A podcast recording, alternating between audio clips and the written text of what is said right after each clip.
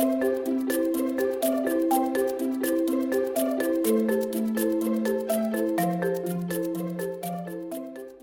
привет! Это подкаст «Мы из ФМШ», фонда «Эндаумент НГУ». Меня зовут Денис Гусев, я выпускник этой школы 2006 года. И сегодня мы поговорим со Славой Астаховым о том, как его учеба в физмат-школе повлияла на его дальнейшую карьеру, помогла ему интегрироваться во французском консалтинге. Собственно, к разговору. Слава, привет! Привет, Денис. Ты сейчас в Бордо, и у нас, кстати, ну, продолжается тема с тем, что у нас не повторяется еще ни одна локация. Давай расскажем слушателям, какой путь был у тебя, как ты попал в физмат-школу, ну и что было потом. Да, да, давай расскажу, как получится свой путь. В общем, я сам э, из Сибири, из города Братск, э, как бы Иркутская область, не знаю, если все знают этот город. Э, участвовал в свое время в олимпиадах по физике, по математике. Как-то в 2003-2004 году выиграл олимпиаду областной по физике, после чего меня пригласили в летнюю школу э, при ФМШ. Это был 2004 год, наверное, как раз. Э, и э, я приехал в физмат-школу в августе, э, в летнюю школу. Месяц э, провел в летней школе, то есть это был совершенно э, удивительный опыт, все было совершенно иначе, чем это у себя в городе, как бы у другой уровень свободы, другой уровень общения, другие люди. Слушай, ну, кстати, э, Братск же в 90-е он был известен ну, своей криминальной активностью. А вот это сохранилось а, к моменту когда ты оттуда уезжал? Были еще какие-то отголоски этого? Да, мне кажется, действительно был такой э, статус города, что это криминальный город. В свое время у нас там было много разборок, э, каких-то бандитов, постоянно какие-то были перестрелки. На уровне, мне кажется, школьников, там, детей, э, это ощущалось меньше, но все же, как, наверное, во всех маленьких сибирских, там, особенно городах, Э, было примерно одно и то же самое. Какие-то были группировки даже среди там, детей, среди школьников. Сейчас это смешно вспомнить, э, реально, да, но я просто помню, ну, почему я про это спросил, я просто помню, как мы с тобой, ну, впервые пересекались в физмат-школе, мы оба приехали из небольших городков, ну, с соответствующим этикетом. И, ну, что для тебя, что для меня, ну, физмат, ну, физмат-школа и вообще вот эта вся тема с тем, что кто-то занимается какой-то наукой, люди какие-то не любящие агрессивные разговоры и не уважающие криминальную жизнь, это все казалось, ну, немножко с другой планеты. После того, как ты, ну, в этом поживешь. Да, после местного колорита, конечно, когда ты в школу идешь, э, всегда на чеку, можно сказать, ты каждый день ожидаешь, что либо на тебя тут могут напасть, и нужно все время держать э, в кавычках марку, быть э, железным лицом и уметь дать ответ.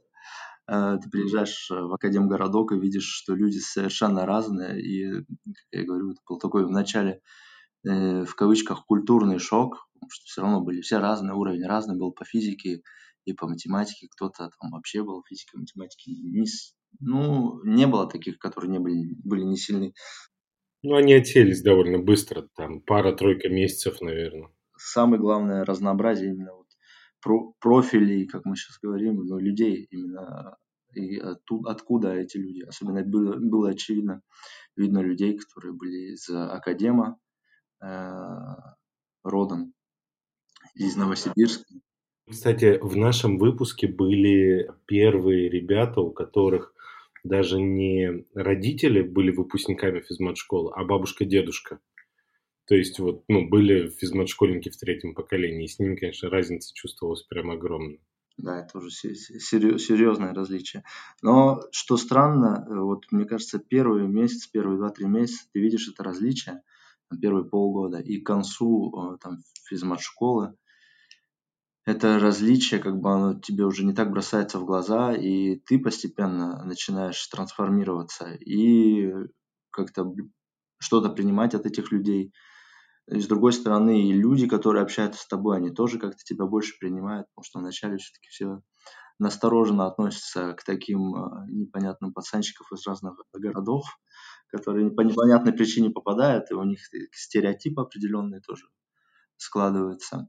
Э, но это не значит, что потом они видят, что уровень там по физике, математике все равно достаточно высокий, и ты как-то через науку вначале, потом входишь э, в общение, в круг общения и в кавычках ассимилируешься с интеллигенцией. Ну, я, кстати, считаю, что вот этот опыт, ну, там, культурного шока, как ты его назвал, да, в физмат-школе, он очень многим из нас помог, э, ну, потом состояться в какой-то мультикультурной среде. То есть многие уехали же в другие страны, э, кто-то ну, работает в международном бизнесе, кто-то в науке, ну, крайне интернациональной работает, и мне кажется, что этот опыт, ну, очень сильно помогал. Мы тут расходимся, с рядом э, ребят, у которых я, ну, с которыми я разговаривал для подкаста, но все-таки мне кажется, что этот, ну, это, это что-то дало. Вот ты чувствовал, что физмат-школа дала тебе какую-то, ну, я не знаю, культурную или интеллектуальную гибкость и устойчивость, которая потом тебе помогла, ну, забегая вперед, когда ты оказался во Франции? Сложно сказать про интеллектуальную гибкость. Э, скорее всего, адаптационную совершенно точно, да потому что это было примерно то же самое, как я приехал во Францию, чтобы продолжить обучение. Когда я приехал, это был кампус у нас, то есть система была примерно очень похожа на Академгородок. Кампусы, все студенты приезжают, живут в одном месте, также общежитие э, устроены примерно таким же образом. Там у нас э, в, в Академии это было общежитие разбиты по э, факультетам, в основном Э, во Франции это было по спортивным секциям. То есть все привязанности, нет как таковых факультетов, ты выбираешь предметы как хочешь, идешь на этот предмет, на этот и на другой э, по списку выбираешь лист предметов. Но э, привязан на весь срок обучения какой-то спортивной секции. И дух... И вот прямо всерьез, ну, то есть это то есть, условно говоря, вот здесь живут гандболисты, вот здесь баскетболисты, здесь футболисты. Да, да, именно так. Вот, по крайней мере, в той школе, которую я заканчивал. Когда я говорю школа, это типа имеется в виду высшая школа. А, во Франции система образования так разделена немного другим образом. А, то, что университет у нас называется, у них тоже есть университет. То есть люди поступают после обычной школы, а есть еще как так называемые высшие школы. Это более элитные э, учебные заведения, высшие учебные заведения, в которых может поступать либо после двух-трех лет э, университета, либо после специальных подготовительных школ, которые тоже занимают до три года, подготовительные курсы. Ну и вкратце мы во Франции называют это просто школу. И, да, разбито было действительно по, по секциям спортивным. Э, я был в секции гамбола, как-то удачно заметил, попал в точку. То есть спорт, которым я вообще никогда не занимался, нигде в России такой не очень популярный спорт среди молодежи особенно. Но именно пошел в этот спорт, потому что, во-первых, для того, чтобы более быстрее интегрироваться в среду, как бы спорт коллективный, он подталкивает к этому, нежели какой-нибудь индивидуальный спорт, там бег а, или теннис. А выбор из чего был, кстати? было очень много. Было коллективное плавание, регби, футбол, гандбол, баскетбол, теннис. Но при этом не требовалось иметь какие-то успехи в этом спорте до? Для некоторых видов спорта, на спорте таких как теннис, допустим, необходимо иметь какой-то опыт, иначе не принимали, потому что желающих достаточно много было. Во Франции теннис вообще достаточно популярный вид спорта. Вот. И э, вернуться, если к теме, туда э, очень с одной стороны, разные э, картины. Тут Франция, там была Россия, там с, перерыв, с разницей в 5-6 лет, уже 5 лет, между тем моментом, когда я приехал в физмат-школу, и тем моментом, когда я э, приехал во Францию. Но именно в плане э, культурного шока, как мы сказали, это было примерно одно и то же. Там я приехал из Братска, из Сибири, из такого индустриального города – а, в такую научную столицу всей Сибири, можно сказать, всей России, где было сконцентрировано такое количество там институтов, лабораторий и так далее. И люди, как мы сказали, были совершенно другие уже.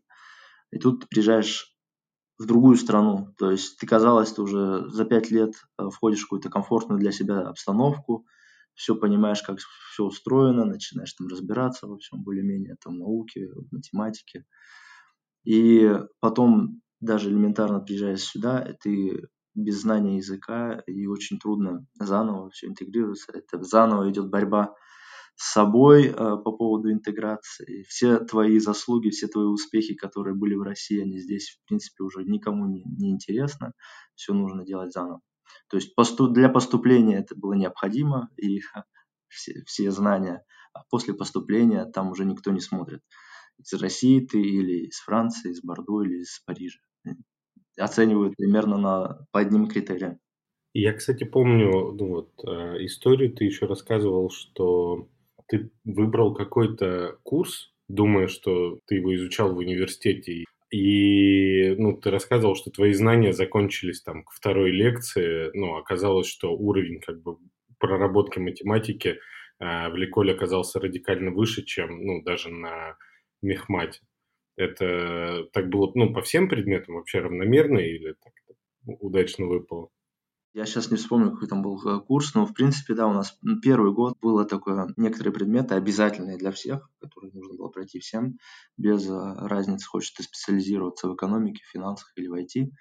И среди этих предметов был сам первый год там какой-то мат-анализ, э, теория вероятности, какая-то теоретическая механика, такие классические предметы, которые мы все четыре там, года я проходил на мехмате, в физмат-школе, Э, но мне казалось тогда, что я очень нормально эти все предметы уже выучил э, к моменту приезда в политехник во Францию. Э, но действительно, после первой лекции я там достаточно самоуверенно сидел, смотрел на все формулы, а после там, второй что-то начало появляться новое, а после третьей я понял, что как бы я пропустил немножко, не, меньше стал а, концентрироваться, и, во-первых, во-вторых, и язык, как бы там некоторые нюансы стали пропадать. Ты понимаешь, что после там третьей, четвертой лекции ты совершенно потерян, как казалось бы, тебе знакомом предмете и в хорошо знакомом даже предмете. Это связано в первую очередь с тем, что во Франции, в принципе, образование, оно больше направлено на практику по сравнению с Россией в НГУ очень такое фундаментальное образование по математике. Э, мы изучаем там теорию всего-всего, учим. У нас экзамен как проходит? Мы в основном э, доказываем что-то. То есть э, мы учим доказательства какой-то этой теоремы, и потом приходишь на экзамен, тебе выпадает такая теорема, ее нужно, пожалуйста, докажите. Ты воспроизводишь доказательства теоремы, и все практические занятия, они происходят на семинарах э, в НГУ и заканчиваются в основном зачетами. То есть как таковых экзаменов с задачами, с письменными там у нас нет, насколько помню, не было.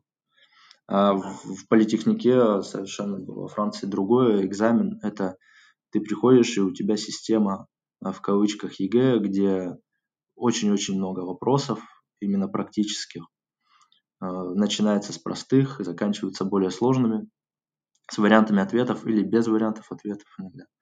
И нужно вот именно что-то посчитать, что-то сделать. То есть доказательство теоремы, которое приводится там на первых двух лекциях, оно уже потом никого не интересует. Подход совершенно разный.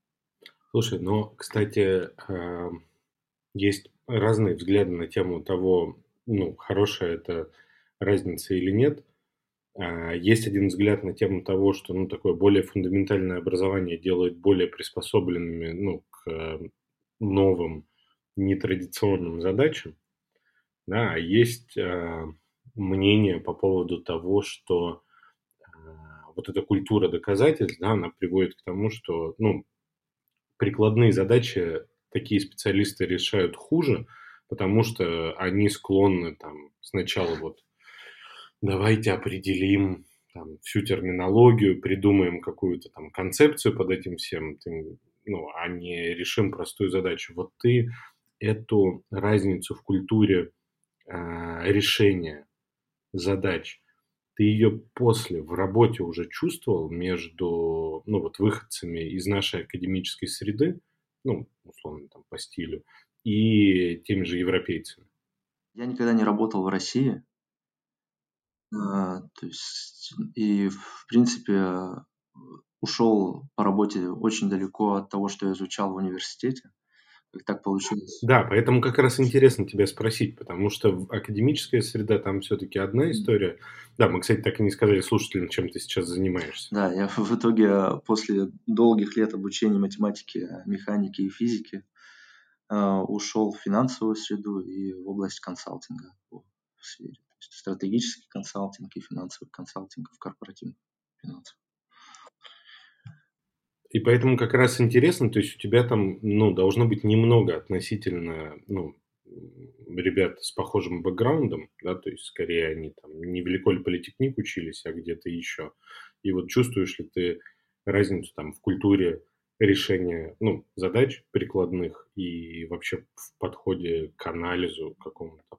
Э, думаю, разница, несомненно, есть. Э, очень мало у нас, конечно, сейчас на работе таких э, профилей, как у меня. Есть несколько там выход, человек, которые закончили Коль политехник и учились также в России, но в Москве. Но они проделали абсолютно тот же путь, что я, можно сказать, там, с поправками. И видно, что у нас там мышление, оно примерно одинаковое. Если сравнивать с французами, скажем, француз, который заканчивал тот же самый Эколь Политехник,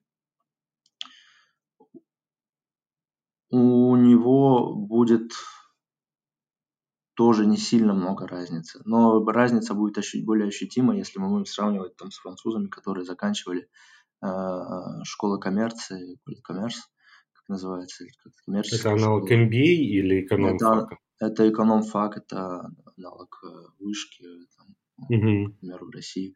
То есть э, изначально люди в школе, они больше были ну, математика, гуманитарные науки, потом они пошли сразу в экономику и э, поступали в самая известная школа, это, допустим, HEC э, во Франции, коммерческая школа, э, школа экономики. И у них как бы видно, что совершенно другой подход к решению задач, совершенно другое мышление. Э, более идут, наверное, скажем, более структурированная в плане каких-то экономических вопросов, они уже знают, как к задаче это подходить, потому что у них такой профиль. А я как э, инженер изначально, там инженер во Франции, математик в России, э, был, когда пришел в экономику, вот финансовый сектор, сектор консалтинга, начинаешь, во-первых, плохо оценивать тайминг, который у тебя есть. Ты думаешь, что, вот, допустим, есть дедлайн, проект идет две, две недели. Угу. Ты, как мы привыкли в России, там, в основном вначале ты думаешь, потом последние два дня готовишься и в последнюю ночь ты делаешь.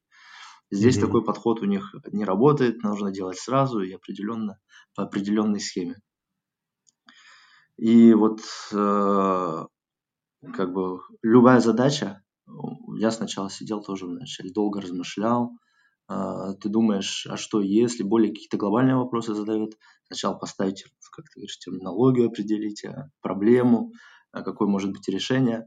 А французы эти, они, как правило, с самого начала решения точно не знают, но у них есть какая-то более такая методология, есть пункты, которые нужно проанализировать, и решение, оно потом впоследствии приходит э, само. То есть они не пытаются найти сначала решение, какую-то глобальную, глобальную задачу определить, и потом идти к, этой, к решению этой задачи. Они просто и подходят с разных, с, определен, с разных точек зрения, решают какие-то маленькие задачки, маленькие задачки, которые более простые, и потом это приводит э, к решению более глобальной задачи.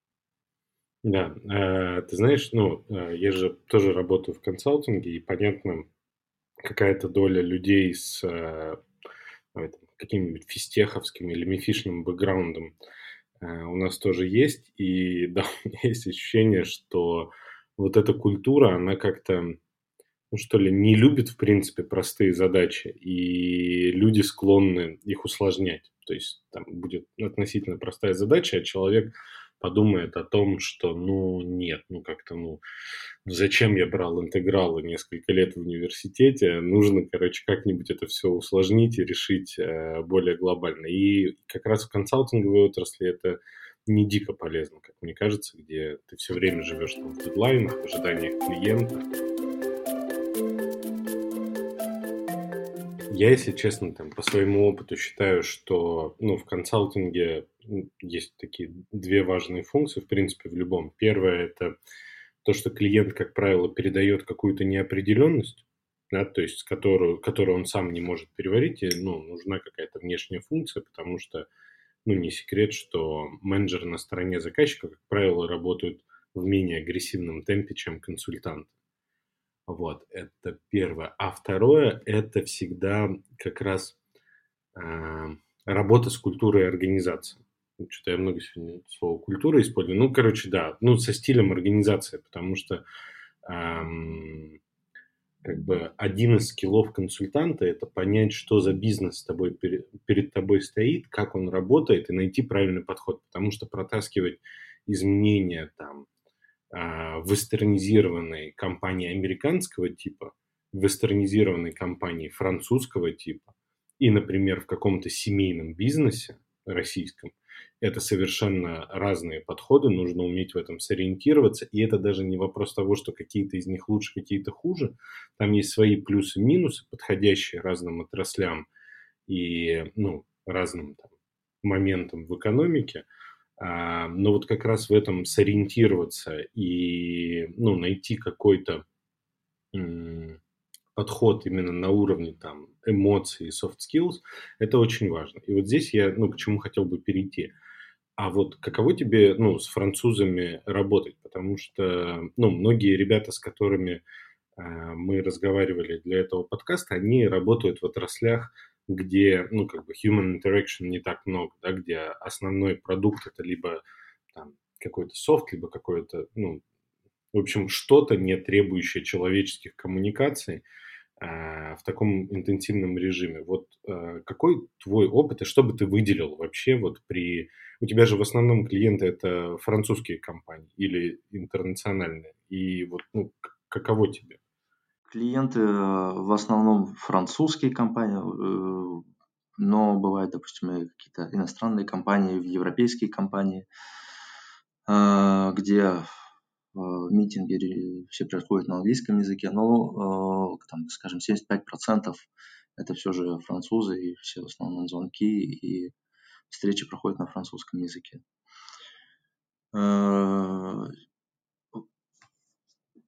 Ответ на вопрос, как работать с французами. С французами работать нормально, если ты говоришь хорошо по-французски. Это главное условие, язык. Э, вот какой-то, ну, вот, вот у англичан, например, э, я их привожу как пример, потому что с ними это наиболее широко известно, но это есть у каждой европейской нации.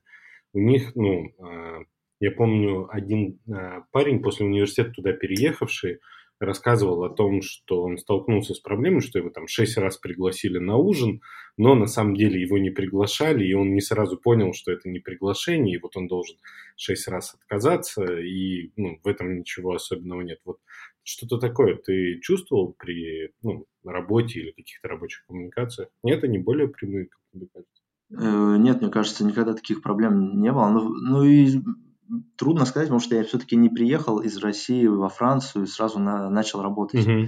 То есть у меня изменение как бы моего менталитета и изменение уровня языка происходило плавно. То есть э, я отучился 4 года, проходил какие-то там ну, несколько стажировок, потом начал работать аналитиком. Аналитиком, когда ты работаешь, у тебя э, ты участвуешь в митингах э, с клиентом, но ты, твоя задача это сидеть, э, грубо говоря, слушать и э, писать ответы на вопрос э, и делать там слайды и Excel, и особо ты не принимаешь никакого участия, на тебя смотрит как-то на аналитика. Со временем ты начинаешь, там, ты становишься консультантом, старшим консультантом, принимать какое-то там второстепенное участие в этих митингах. И потом, когда у тебя уже э, есть какой-то опыт и в общении, и, в принципе, в профессии, Э, соответственно, там повышает тебя до менеджера, синер менеджера и так далее, и уже ты не, сам свободно ведешь эти все митинги с французами, и когда они видят, что ты менеджер во французской компании, нормально говоришь по-французски, и у них отношения уже не предвзятые к тебе. Угу. Как если бы я там приехал просто сейчас только что из России и попытался с ними общаться, это было бы совершенно другие, немного предвзятые, мне кажется, у них отношения. Они думали, во-первых, э, откуда он взялся, наверное, он ничего тут не понимает, в нашей французской системе э, не разбирается. А тут э, как бы они знают, что я уже отучился во Франции, в одной из престижнейших школ для них. Для них это, для французов, это, мне кажется, один из главных критериев. Если ты отучился даже 20 лет назад в школе, это в какой-то там университете, и он учился в этом же университете, ты сразу с ним выходишь на какой-то более близкий уровень общения. То есть какой-то корпоративный дух этот есть, да? А, совершенно точно. Вот первый вопрос, один из первых вопросов, э, которые тебе задают, вне, э, без разницы, 20 лет спустя там у них или 30 лет спустя после окончания школы, это какой ты закончил университет и чуть ли не в каком э, школе ты там в детский сад ходил, грубо говоря. У них настолько это важно, у них они сразу создают некоторые стереотипы относительно тебя. Ну, иногда эти стереотипы в этой области, они играют в твою сторону. Э, отдает, если честно, немного какой-то кастовой системы. Ну, то есть, типа, если ты попал в хороший садик и в хорошую школу, то, ну, все, дальше твоя траектория в жизни будет удачной. Если нет, то даже 20 лет спустя это будет играть против тебя. Совершенно верно, и э, в этом как бы одна из больших проблем вообще, мне кажется, Франции – это отсутствие социального лифта на мой взгляд. Э, в России, как мы не говорили, этот социальный лифт есть, и я это прочувствовал как бы на своем примере, в частности, когда ты приезжаешь из маленького города. В принципе, у нас у всех, если ты детей, если ты занимаешься, если тебе родители э, в лучшем случае помогают, но как бы хотя бы не мешают э, учиться в школе, ты можешь э, при большом желании, если ты хорошо учишься, поступить в какой-то университет, уехать в Новосибирск, в Москву или в какие-то другие города и, в принципе, подниматься на самостоятельно, на определенном, на очень высоких уровнях. Во Франции, это, как э, я сказал, да, очень зависит, если ты пошел, э, идешь в садик по месту жительства. Районы у них, э, казалось бы, Париж небольшой, но один район, там 16-й район и 18-й район находятся там в 5 километрах друг от друга. Это как сравнивать просто два разных города, две разных страны. И школы исторические в 16 районе, они будут там очень хорошие, а в 18 там уже есть частная школа хорошая, но публичная школа, она будет э, не очень хорошая, и там, что называется, бывшие выходцы э, семей мигрантов, которые это многодетные семьи, которых на образование уделяют мало времени, и, соответственно, учителя идут туда очень плохие, и они остаются всю жизнь в этом районе, а те, которые в 16 учились, они автоматически идут по месту жительства сначала в хороший детский сад, в хорошую начальную школу, э, в лицей, в колледж, и все у них по цепочке доходит. Если ты сильно не на грешил, грубо говоря, то ты дойдешь до самого нормального высшего эшелона, до хорошей высшей школы там, экономической или инженерной, и будешь работать. В принципе. Ну, это приличная работа, как следствие. Да. Ну, да. и потом хорошая карьера. Слушай, ну, окей, понятно. Но вот, кстати, мы э, с Инной и Витей, когда разговаривали, они, э, ну, ты, очевидно, с ними пересекался, когда они были да. во Франции они э, меньше говорили про Францию, но им очень, ну, они рассказывали о том, что им нравится в Швеции. Там, э, социалка, э, в принципе, довольно дружелюбное отношение э, людей к, ну, к новым людям, давай так это назовем, но при этом отмечали, что есть какая-то вот все-таки граница, которую, ну, не то что стеклянный потолок, да, но вот какая-то граница, которую ты не пройдешь. То есть ты можешь там додружиться до определенного уровня, но уж совсем ты своим не станешь. А вот чувствуешь ли ты, ну, какие-то такие барьеры? Или вот, ну, ты прям так удачно, ну, интегрировался и с языком совсем, что, ну, ты вот как-то проскочил его? Мне кажется, Тут в зависимости от того, где ты работаешь. Угу.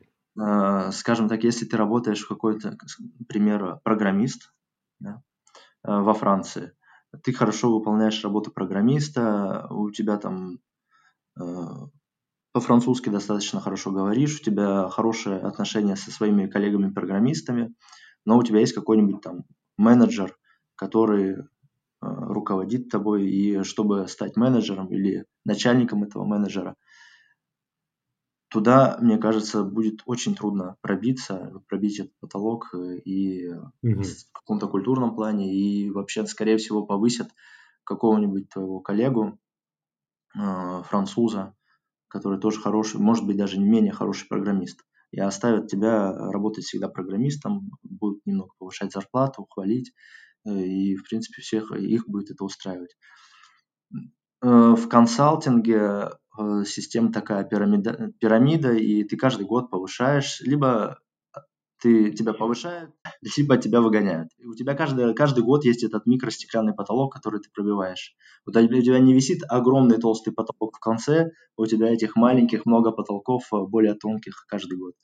И с одной стороны, э, это как бы проще пробивать маленькие потолки, но с другой стороны, ты постоянно находишься в перманентном некотором стрессе, и у тебя нет такой постоянной зоны комфорта, и ты сидишь, ты знаешь, что ты пришел в 9 утра, ты посидел, попрограммировал до 5, и потом ушел и спокойно занимаешься там спортом, пошел на выставки или, или занимаешься своими делами.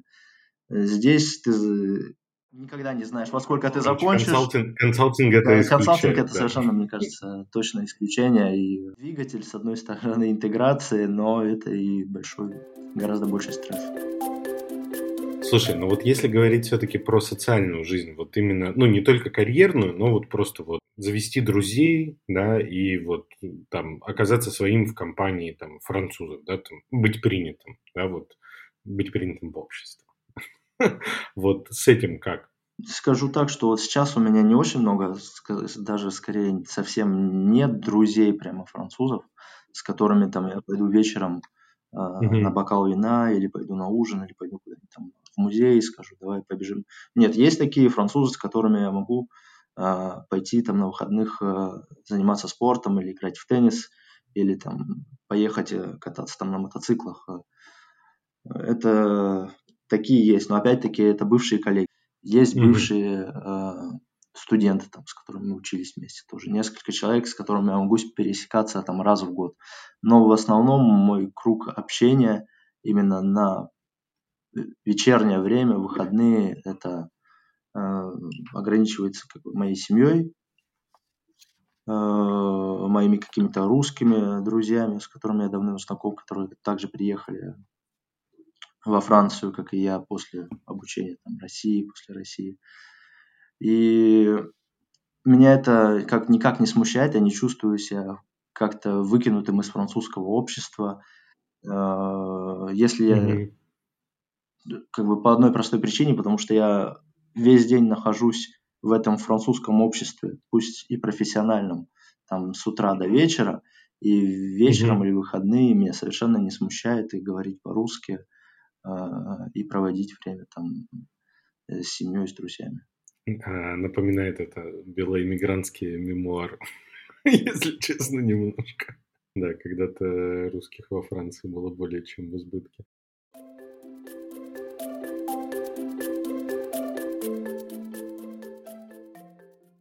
Слушай, я хотел бы у тебя спросить а, вот какой момент. У меня, ну, было какое-то количество общения с французами более возрастными, ну, то есть, условно, там, 35-40 плюс, наверное.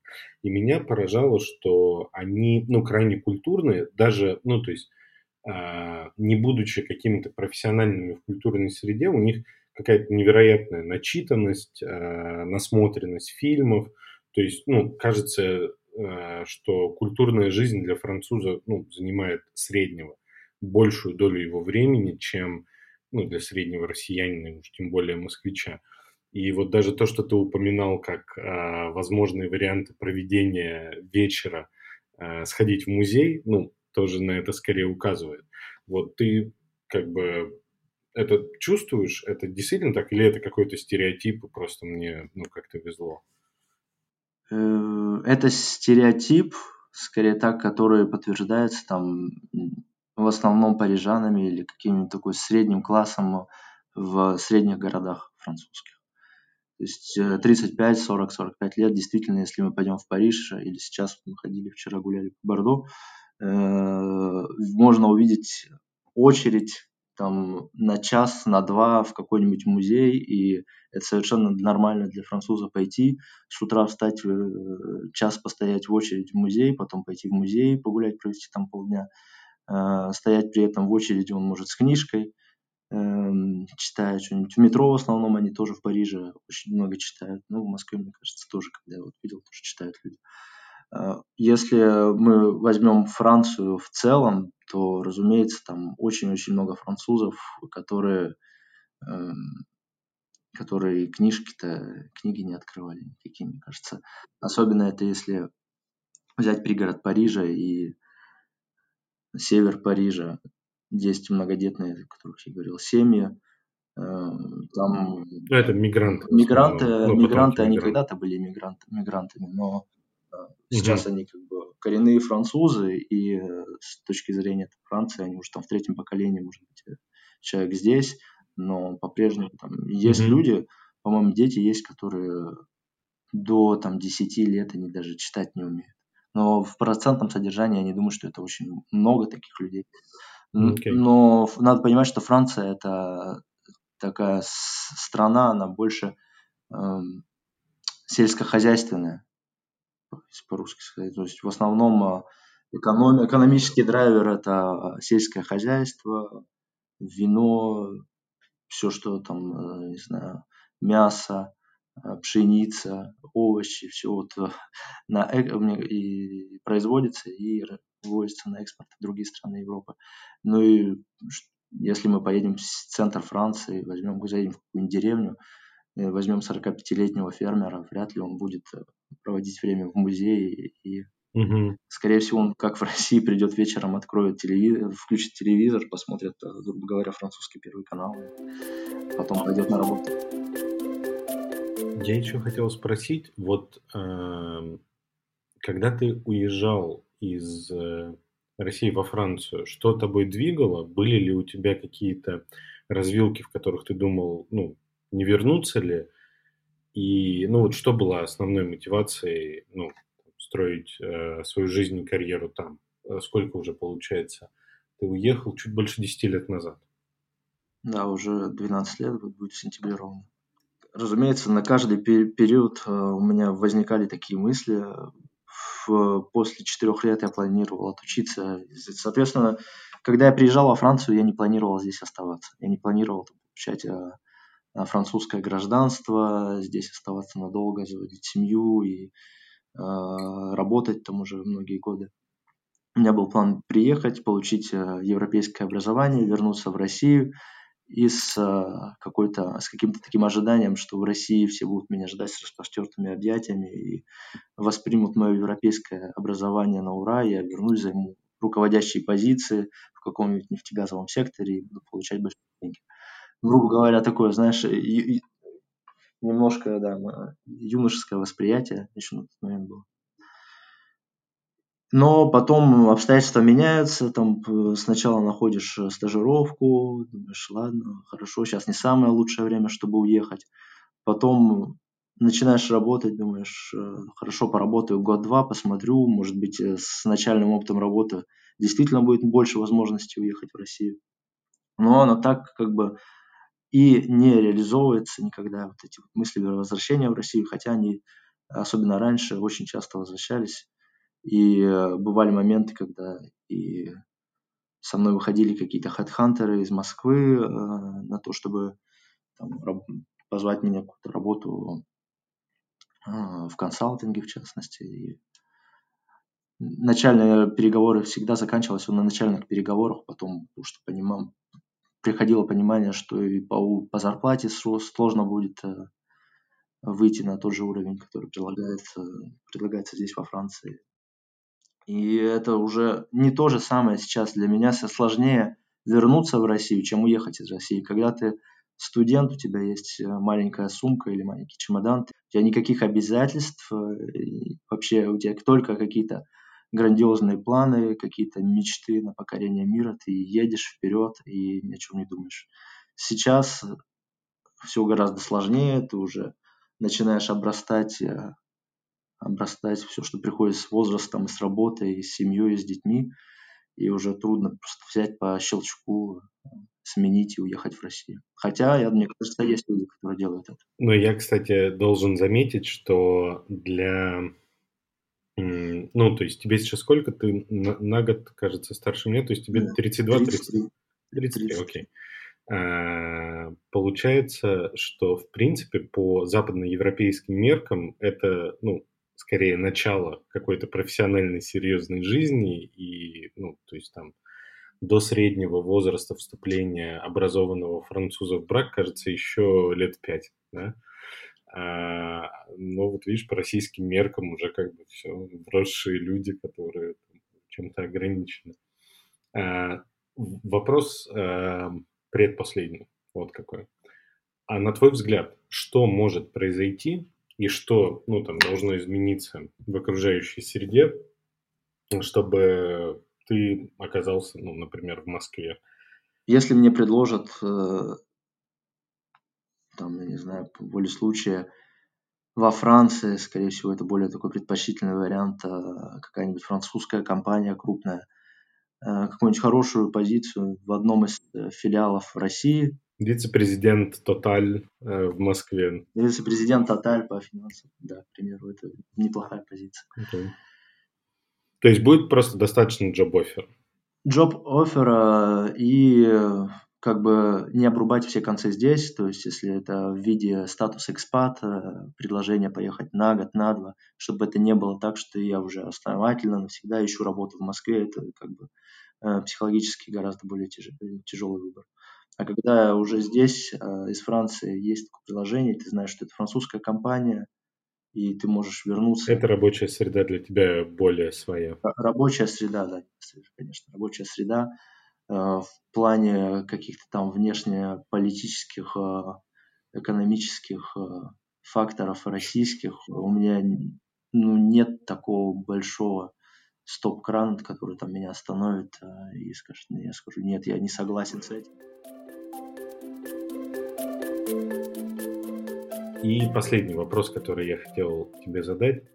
Вот э, нас слушают школьники, физмат-школьники, ребята, которые думают, пойти ли в физмат-школу, там их родители, на самом деле, ну, для меня стало удивительно, как много людей этим заинтересовалось. Вот э, скажи, пожалуйста, вот что бы ты посоветовал э, физмат-школьнику, который сейчас э, учится в Сунце, да, какой бы ты там дал совет или пару советов? На физмат-школьнику, мне кажется, самый главный совет – это получать удовольствие от э, нахождения в физмат-школе.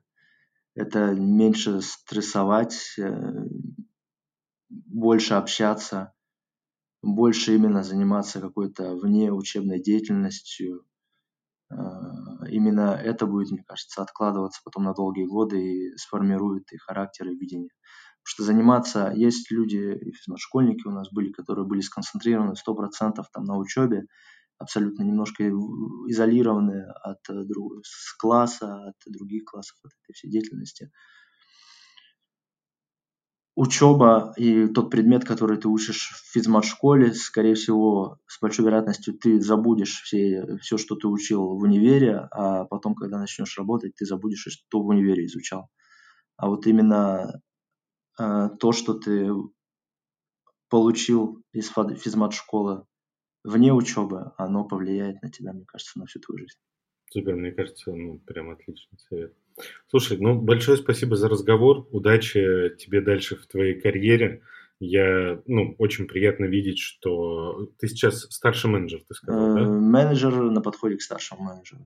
Надеюсь, не так далеко до партнера осталось. Э, я прям буду невероятно этому рад. Ну, желаю тебе отлично провести время в Бордо, успехов с карьерой. Ну, огромное спасибо. Спасибо, спасибо большое, Денис. Спасибо за приглашение. Было приятно пообщаться. И надеюсь, э, этот разговор будет интересен слушателям. Спасибо, что слушаете наш подкаст. Я хочу вам напомнить, что вы можете по ссылке в описании подкаста перейти на сайт Endowment НГУ и сделать вклад в Endowment фонд физмат-школы. При пожертвовании от 1000 рублей вы получите сувенирную э, продукцию с символикой физмат-школы. Большое вам спасибо. Делитесь, пожалуйста, нашим подкастом э, в социальных сетях.